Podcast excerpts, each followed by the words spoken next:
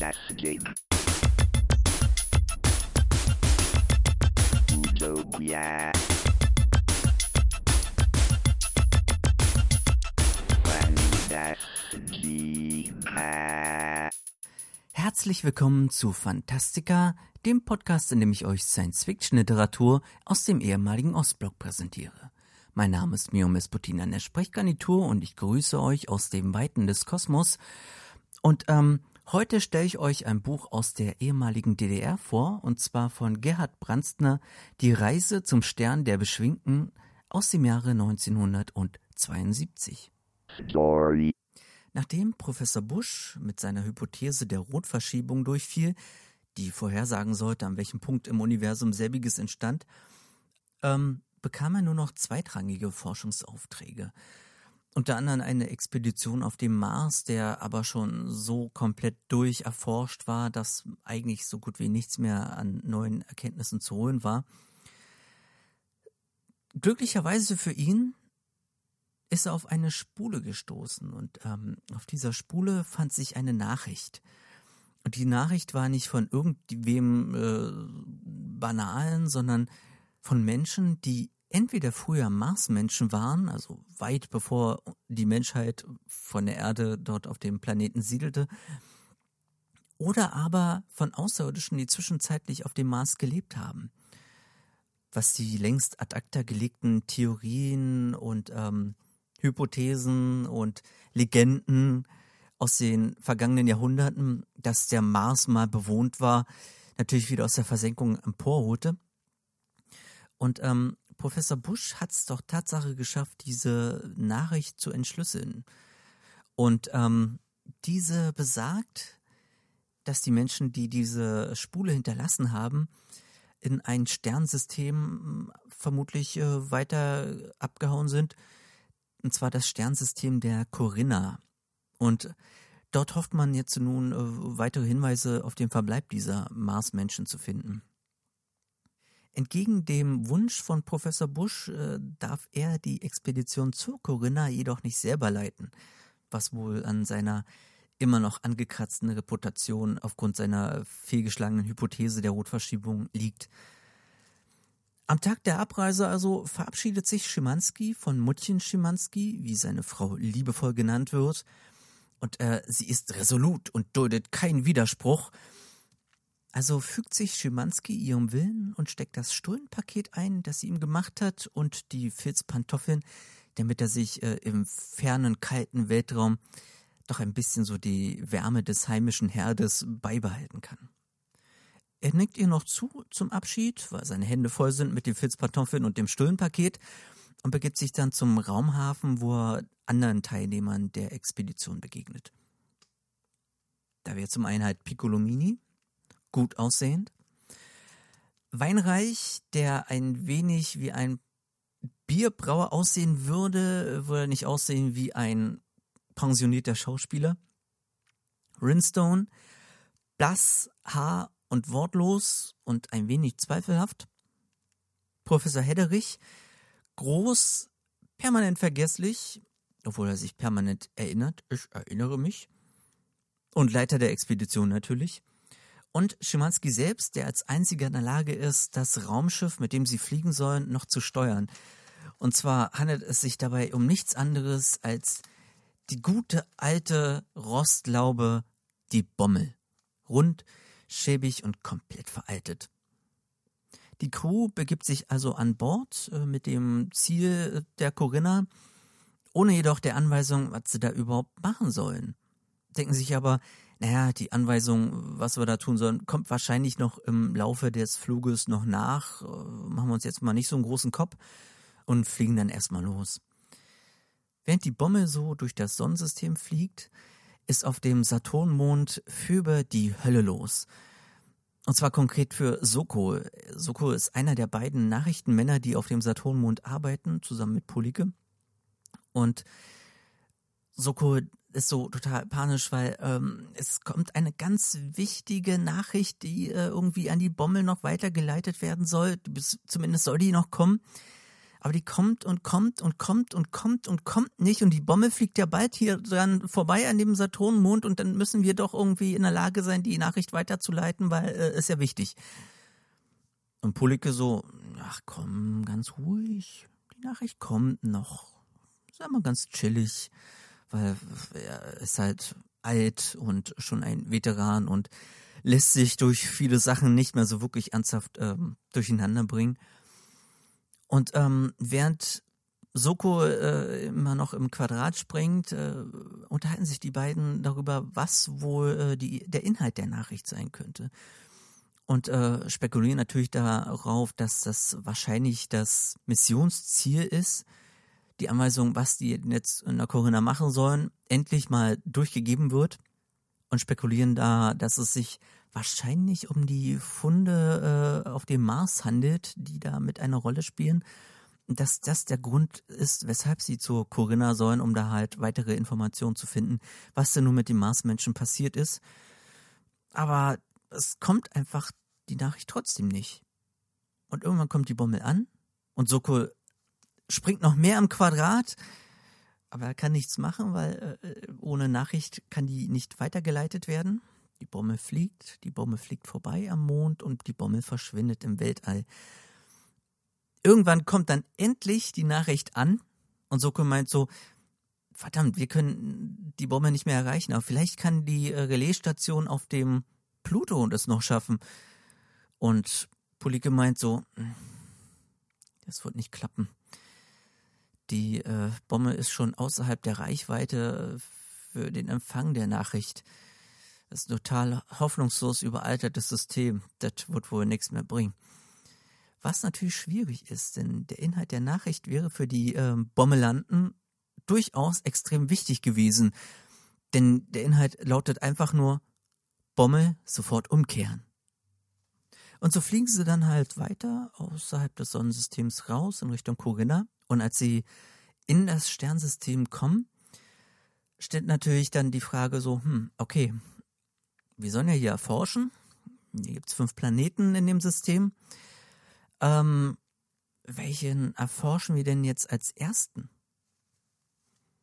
Den kleinsten, antwortet plötzlich Rinstone, der ja die ganze Zeit noch gar nichts gesagt hat, kein einziges Wort, keinen einzigen Ton von sich gegeben hat. Und alle sind total äh, schockiert. Selbst Professor Hedderich, der eigentlich total zu sehr verpeilt ist äh, in Bezug auf alles Mögliche, bemerkt, dass das schon ein sehr ungewöhnliches Verhalten ist. Und auf die Frage, warum den kleinsten, antwortet Rinstone aber trotzdem wieder nicht. Also denken sie sich so, na gut, äh, irgendwann müssen wir anfangen und äh, vielleicht gibt es ja einen Grund dafür, äh, weshalb wir da hin müssen. Und vielleicht bekommen wir auch raus, was Rinstone im Schilde führt. Denn jemand, der die ganze Zeit so schweigsam ist, da muss doch irgendwas noch dahinter stehen. Und vielleicht, vielleicht hat der Typ ja was mit Professor Bush zu schaffen, der, wie gesagt, ähm, bei der Expedition nicht mitfliegen durfte und ähm, einigen in der Crew ist aber durchaus bekannt, dass Rinstone mit Bush schon mal was zu tun hatte. Und wer weiß, wer weiß, wer weiß, vielleicht kriegen wir das ja raus, wenn wir auf den kleinsten fliegen.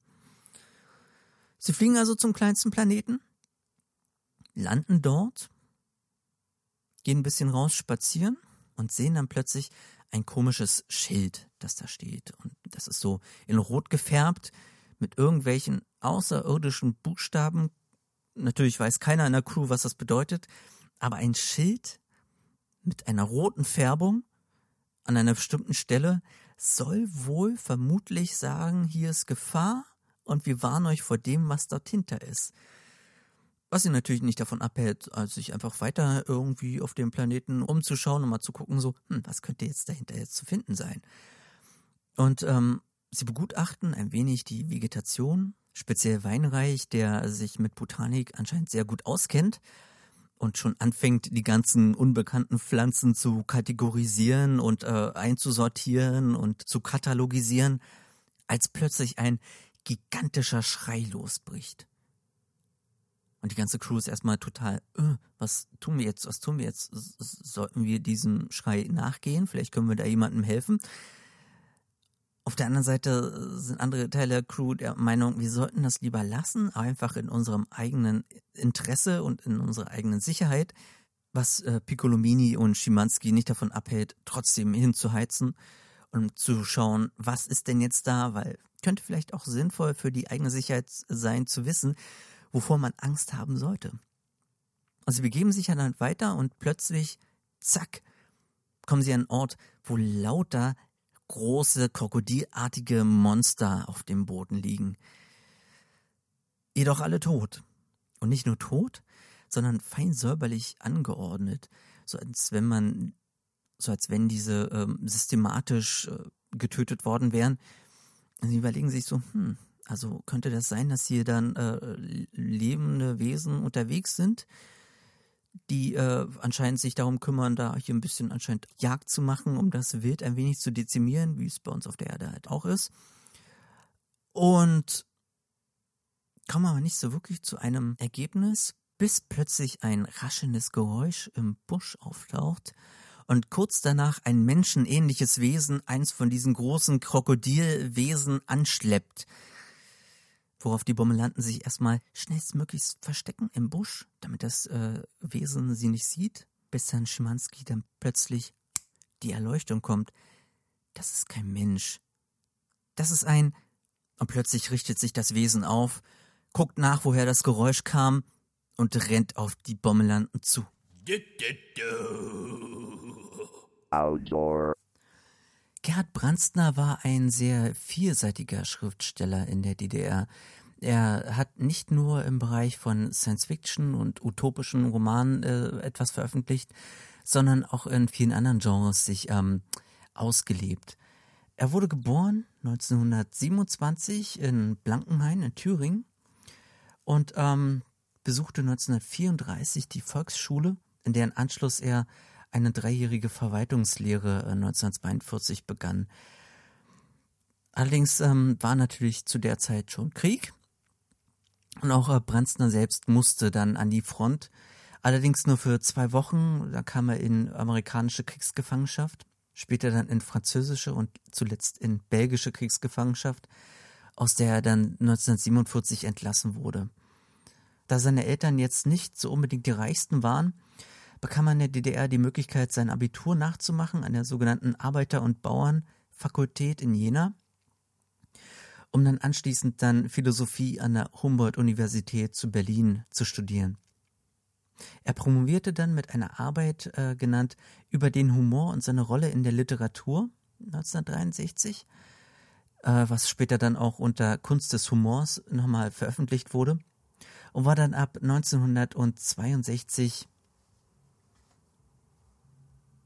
Cheflektor im Eulenspiegel Verlag und im Verlag Das Neue Berlin. 1968 äh, widmete er sich komplett der Schriftstellerei und hat infolgedessen wirklich extrem viele Bücher geschrieben, so äh, insgesamt 40, wie ich äh, irgendwo gelesen habe. Wie gesagt, nicht nur im Bereich Science Fiction und Utopien, sondern gerade auch äh, vieles Humoristisches, teilweise auch ähm, kleine Anekdoten und auch Gedichte. Da werde ich noch das eine oder andere Buch wahrscheinlich äh, rezensieren, weil es auch in Fantastika reinpasst. Nach der Wende war er Mitglied in der Partei PDS, eine der Vorgängerparteien von der Linken, aus der er dann äh, im April 2000 ausgeschlossen wurde, nachdem er kurz zuvor einen Artikel in der Zeitschrift Junge Welt veröffentlicht hatte mit dem Titel Klartext, Herr Genosse Gysi. Gregor Gysi ist ja einer der ja, einflussreichsten ähm, und wichtigsten Persönlichkeiten in der PDS damals und in der Linken heutzutage. Ähm, nach kurzer Zeit ist er jedoch im Juni dann wieder aufgenommen worden, nachdem die Bundesschiedskommission der Partei ähm, sich zugunsten seines äh, Widerspruchs dann entschieden hat danach ist nicht mehr so richtig viel äh, passiert. Er hat hauptsächlich dann noch ähm, geschrieben und ist bei Theaterveranstaltungen und Lesungen aufgetreten. Im Jahr 2008 ist er dann auch in Berlin verstorben. Es gibt eine äh, Werkauswahl von Gerhard Brandstner in zehn Bänden, erschien im Verlag Trafo Berlin wo der erste Band äh, konkret auch äh, die Reise zum Stern der Beschwingten ist, beziehungsweise wurde der Titel ein wenig geändert in Die Bommelanten auf der Reise zum Stern der Beschwingten, weil anscheinend äh, sehr viele Leute sowieso das Buch nicht Die Reise zum Stern der Beschwingten genannt haben, sondern eher Bommelanten, also Fans des Buches. Ich bin nicht so sicher, ob es überhaupt noch aktuell aufgelegt wird, denn auf der Webseite von dem Verlag Trafo Berlin habe ich jetzt nicht so wirklich etwas gefunden, außer alte Seiten, bei denen einige Links ins Leere laufen. Ich werde nochmal schauen, ob äh, unter Amazon sich da was findet oder auch äh, auf Booklooker und dann werde ich das entsprechend in den Shownotes dann verlinken. Sieht aus wie Buchen, sagte Piccolomini. Sind aber keine, sagte der herantretende Weinreich. Eher was anderes. Ungefähr Haselnüsse, was die Blätter betrifft, nur die Stämme sind kräftiger. Und die Nüsse größer, ergänzte Schimanski, der gute Augen hatte. Jetzt bemerkten auch die anderen die faustgroßen Früchte. Und ohne weiter zu debattieren, kletterten sie den Abhang hinunter. Weinreich kam als Erster ans Rutschen. Und als hätten sie nur darauf gewartet, setzten sich auch die anderen auf den Hintern, warfen die Beine von sich und schlitterten mit zunehmender Geschwindigkeit zu Tal, wo sie einer über den anderen purzelnd, aber wohlbehalten ankamen. Nachdem sie sich selber und ihre Schuhe aufgelesen und letztere wieder über die Schulter geworfen hatten, liefen sie auf den nächsten Baum zu und pflückten einige der Früchte. Weinreich warnte die Gefährten davon zu kosten, ehe er sie untersucht habe, nach gründlicher Prüfung gab er sie für den Genuss frei. Eine Art Tomate, erklärte er, allerdings von brauner Farbe. Und dem Geschmack der Banane, bemerkte Piccolomini mit vollem Munde. Und der Form von Napoleons Butterbirne, ergänzte Schimanski. Als ich noch zur Schule ging, hatten wir einen Baum mit solchen Birnen vorm Haus stehen. Bevor die erste reif war, hat mir die letzte schon runtergeholt. Ich weiß bis heute nicht, wie eine Butterbohne schmeckt. Wenn sie reif ist, meine ich. In seine Kindheitserinnerung versunken, blickte der Pilot auf die Frucht in seiner Hand. Da zerriss ein fürchterlicher Schrei die Luft. Der Schreck ließ Schimanski und seine Gefährten erstarren. Sekunden bangen Schweigens verstrichen. Endlich wich die Erstarrung. Die Frucht löste sich aus Schimanskis Hand und schlug dumpf auf dem Boden auf. Der Pilot strich sich über das Gesicht, als wollte er einen bösen Traum verscheuchen. Das war der Schrei eines Todgeweihten, sagte Piccolomini. Wir müssen ihm zu Hilfe eilen. Weinreich schüttelte den Kopf. Ich glaube, es war ein Tier. Wir dürfen uns seinetwegen keiner Gefahr aussetzen. Wir setzen uns der Gefahr aus, wenn wir nicht erfahren, was da geschehen ist, widersprach Piccolomini. Genau, sagte Schimanski, sonst kann's auch uns geschehen. Piccolomini und der Pilot drangen ohne weitere Erklärung in der Richtung, aus der der Schrei gekommen war, in den Wald ein. Weinreich, Hedderich und Renstone folgten nach einigem Zögern und mit Abstand. Sie hatten noch keine hundert Meter zurückgelegt, als Piccolomini der Fuß stockte. Mehr als ein Dutzend Tiere, in Aussehen und Größe dem Krokodil ähnlich, lagen vor ihm flach auf dem Boden und schienen ihn mit ihren ausdruckslosen Augen anzustarren – Tot, sagte Piccolomini mit leiser Stimme. Alle tot und säuberlich nebeneinander gelegt, als ob sie abgezählt werden sollen. Schimanski nickte. Das ist Menschenwerk. Unterdessen waren auch die anderen herangekommen. Sieht nach einer Säuberungsaktion aus, mutmaßte Weinreich. Um am Ende zu wissen, ob das Gebiet frei von Bestien ist, werden sie abgezählt. Ich war selber mal Großwildjäger, setzte er erklärend hinzu. Diese Deutung leuchtete den Männern ein. Und das Schild bei der Bombe? sagte Piccolomini, war vermutlich eine Warnung, dieses Gebiet zu betreten.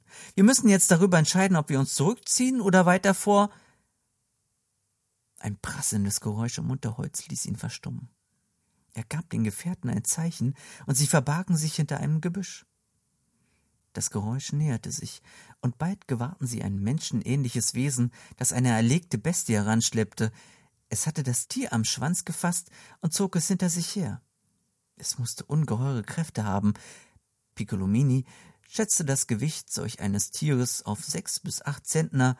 Sein Bezwinger zeigte jedoch keinerlei Anstrengung, als er es neben die anderen warf. Die Gefährten sahen sich betroffen an. Das ist kein Mensch, flüsterte Schimanski. Das ist ein.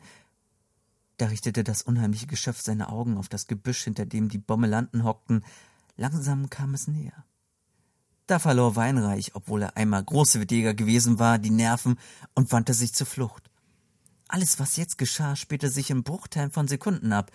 Das unheimliche Wesen rannte, als Weinreich ausbrach, in großen Sprüngen auf das Gebüsch zu. Die dort noch verborgenen Bommelanten liefen hinter Weinreich her, wobei dem Professor die Schuhe von der Schulter glitten. Piccolomini, der einen Blick auf den Verfolger warf, gewahrte, wie der sich nach den Schuhen bückte und sie erst nach einer gründlichen Prüfung beiseite warf, um die Jagd auf die Bommelanten wieder aufzunehmen. Als er sich ihnen auf bedenkliche Distanz näherte, warf ihm Piccolomini seine Schuhe zu. Tatsächlich verhielt der Verfolger wieder, um sich mit den Schuhen zu beschäftigen. Piccolomini holte inzwischen die Gefährten ein, die am Abhang angelangt waren und nun auf allen Vieren vergeblich hinaufzuklettern versuchten. Sie rutschten immer wieder herunter. Da kommen wir niemals rauf, rief Piccolomini. Lauft immer im Kreis herum und werft, sobald ich das Kommando gebe, eure Schuhe hinter euch. Schimanski hatte als erster Piccolominis Plan begriffen und rannte los. Die anderen folgten, Piccolomini als Nachhut.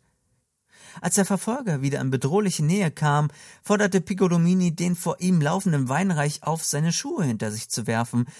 Als auch Schimanskis Schuhe diesen Weg gegangen waren, hatten die Bommelanten die Stelle wieder erreicht, wo Hederichs Schuhe lagen. Piccolomini forderte den Professor auf, sie einzusammeln, um den Bestand wieder aufzufüllen. Auf diese Weise liefen die Bommelanten im Kreise herum, warfen dem Ungeheuer Schuhe zu und sammelten sie wieder ein.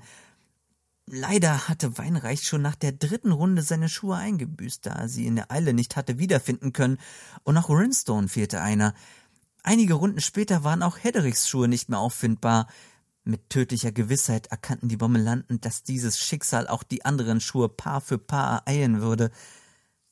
Schimanski ließ sich zurückfallen und lief neben Piccolomini her. Dieses Ungeheuer ist kein Mensch, das ist ein Roboter, stieß er hervor. So blöd kann nur ein Roboter sein. Es ist schon richtig ärgerlich, dass er immer wieder auf denselben Trick hereinfällt. Trotzdem sind wir bald am Ende, wenn uns nicht ein anderer Trick einfällt, erwiderte Piccolomini und warf dem Roboter seine Schuhe zu. Die Frage ist nur, ob uns zuerst die Schuhe oder die Kräfte ausgehen. Genau, sagte Schimanski und wäre beinahe gegen einen Baum gerannt. Wie angewurzelt blieb er neben dem Baum stehen. Der Roboter verhoffte einen Augenblick und stürzte dann in mächtigen Sätzen auf Schimanski zu.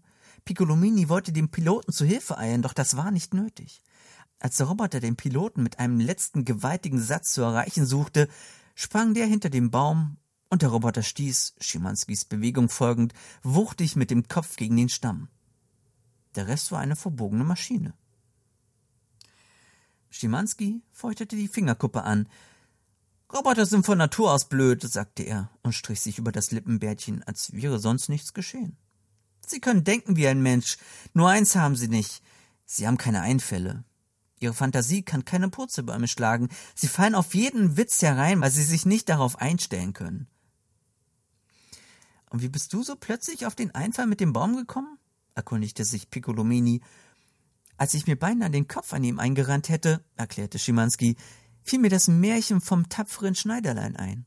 Ich meine die Stelle, wo der Schneider hinter dem Baum springt, als er von dem Einhorn verfolgt wird. Piccolomini erinnerte sich. Und das Einhorn rammt sich im Stamm fest. Genau. Piccolomini blickte auf die verbogene Maschine zu seinen Füßen. Und wenn der Roboter das Märchen vom tapferen Schneiderlein gekannt hätte? Ich nehme an, er hat es nicht gekannt, erwiderte Schimanski. Wer bringt einem Roboter Märchen bei?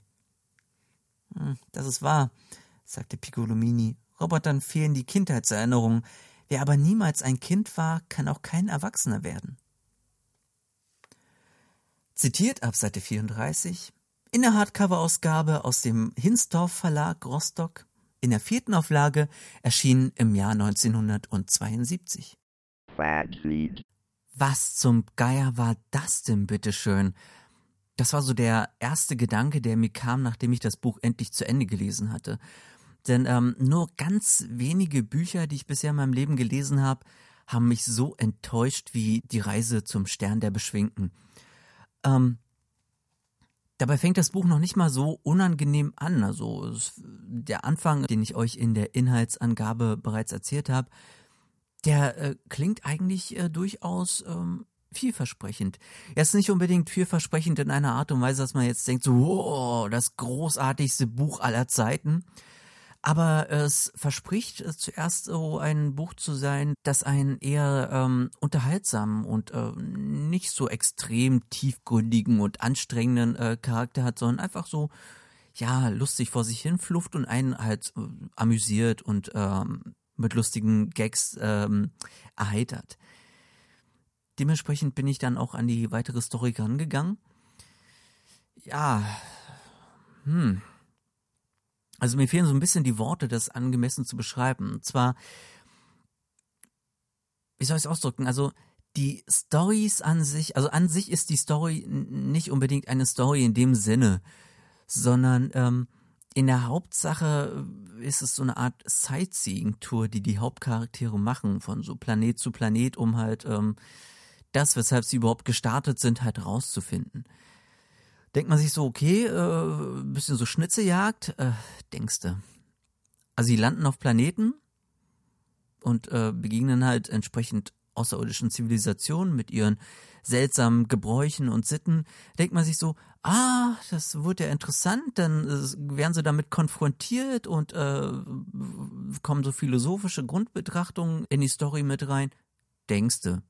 Die landen auf dem Planeten, die gucken sich das an, sind ein bisschen verwundert, starten wir von dem Planeten, fliegen zu einem anderen Planeten, gucken sich so ein bisschen an, sind ein bisschen verwundert, kommentieren das vielleicht sogar noch ein bisschen, fliegen wieder los, landen auf einem anderen Planeten.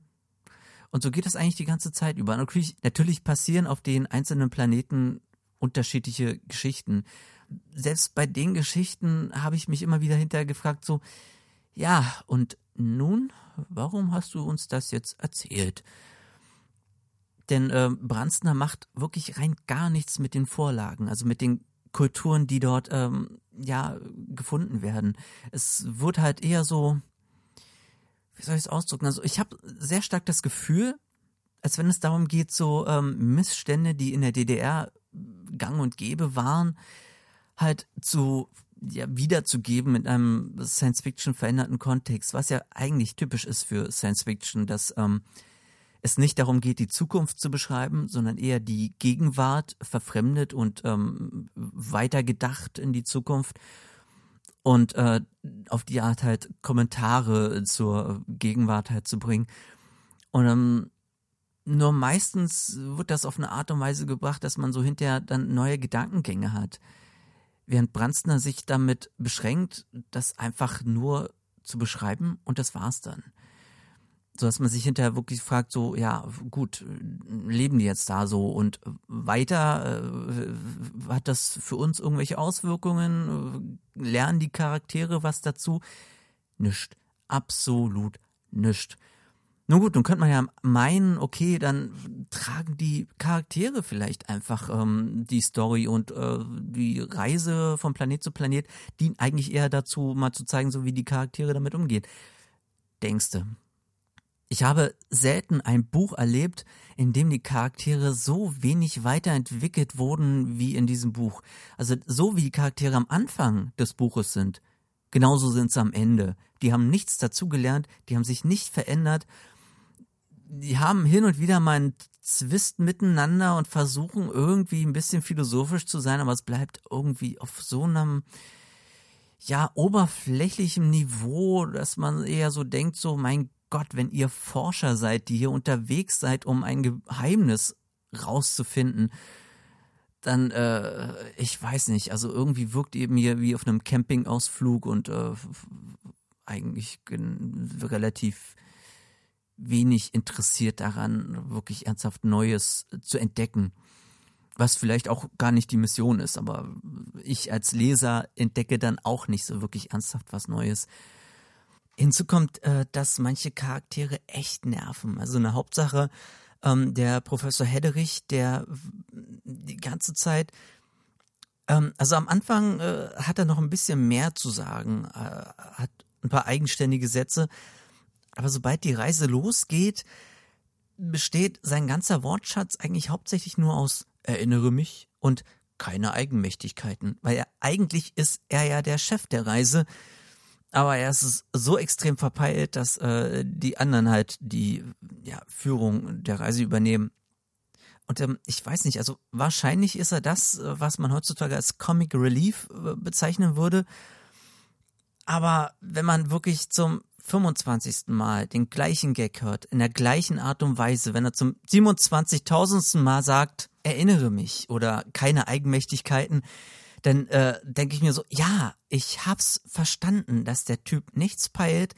Ich hab verstanden, dass der Typ irgendwie die ganze Reise nicht irgendwie als Leiter durchzieht und dass er eigentlich hätte zu Hause bleiben müssen und dass äh, wer auch immer da in dieser Geschichte die Reise äh, festgelegt hat, am Ende die Entscheidung, so einen Typen wie ähm, Hedderich überhaupt mitzuschicken, eine komplett katastrophale ist. Vielleicht ist das auch das einzige wirklich ernsthaft realistische Element bei der Charakterzeichnung, dass äh, hohe Entscheidungsträger unter Umständen wirklich komplett inkompetentes Personal ans Ruder lassen aber äh, das trägt sich halt als Gag nicht durch, über die ganze Buchlänge, sondern ein paar Mal ist es nett und so, aber wenn halt nicht noch versucht wird, andere Herangehensweise an den Gag zu finden, dann, oh, nee, ah, ihr hört's schon.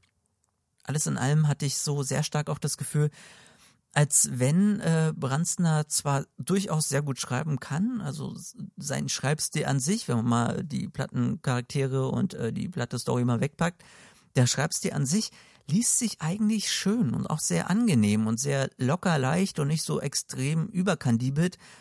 Aber wenn halt die Story und die Charaktere da nicht hinterfüttern können, dann ist es wirklich, macht es einfach keinen Spaß, dann äh, der Story irgendwann mal zu folgen. Und nur halt den Humor von Branstner jetzt äh, zu verfolgen, äh, dazu reicht's nicht. Echt nicht.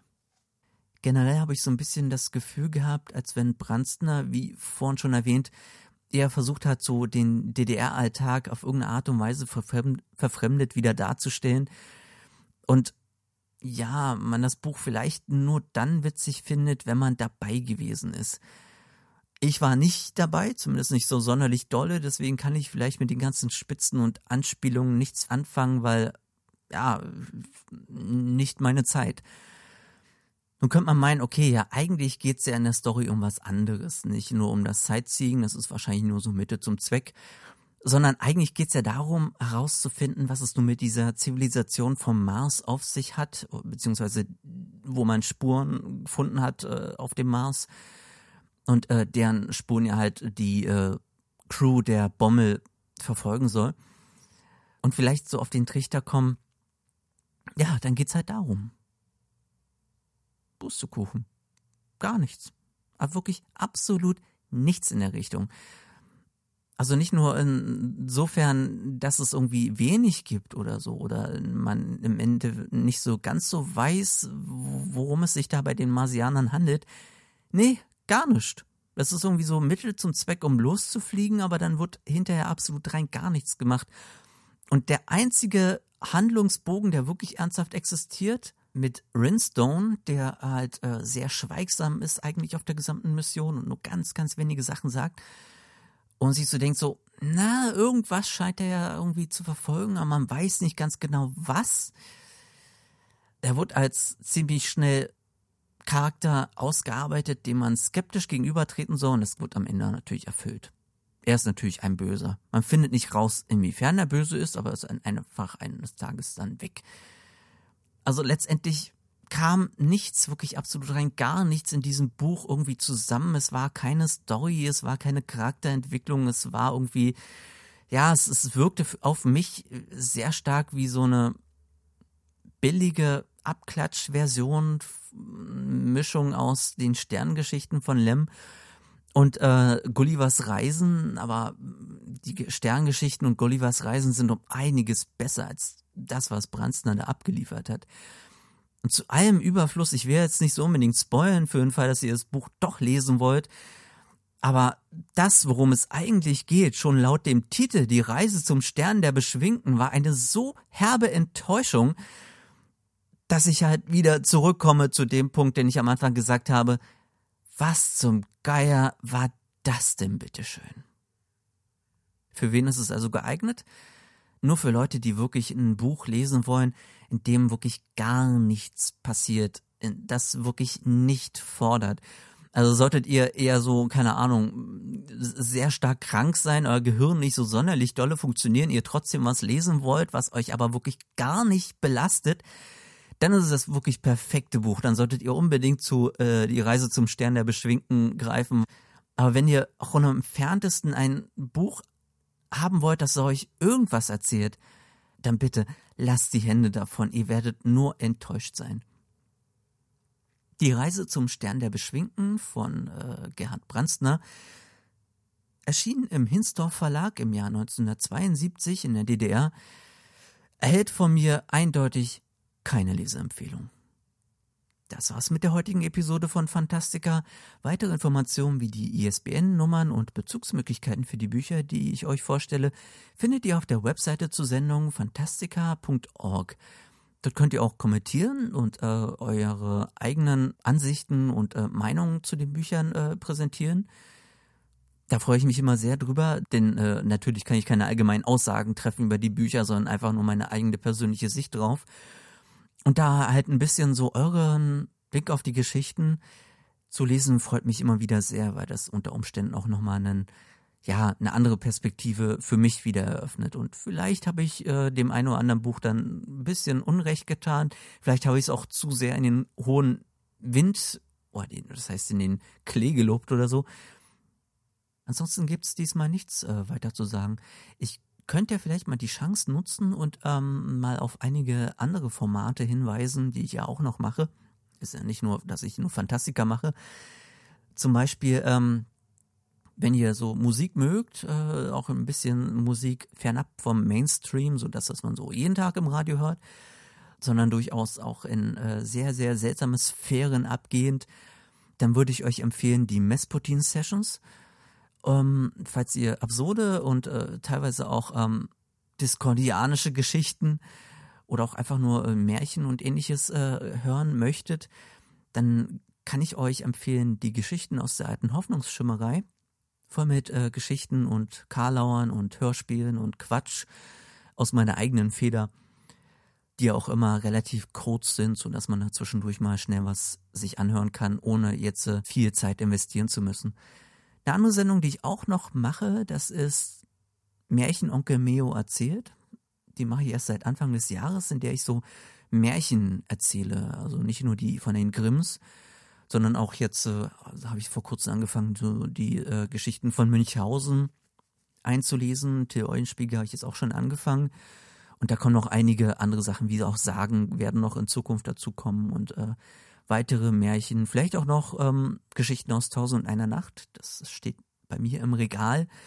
Das sind vier dicke Bände, wird ein bisschen dauern, bis ich das eingelesen habe, aber ähm, da freue ich mich auf jeden Fall schon sehr drauf.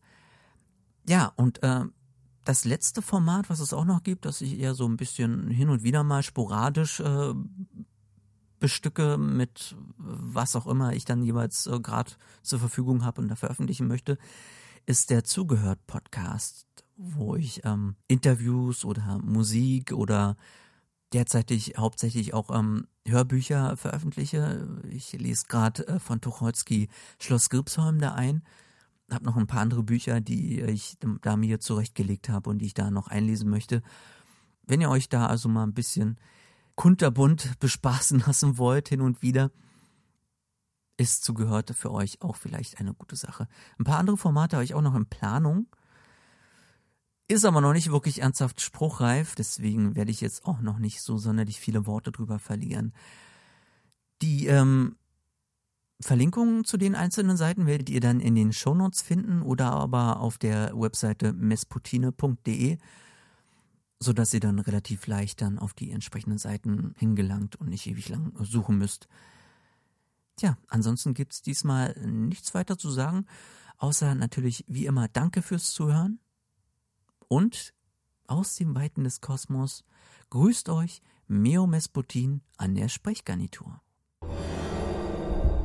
In der nächsten Folge von Fantastica machen wir auf Kraftwerk und erobern die Welt.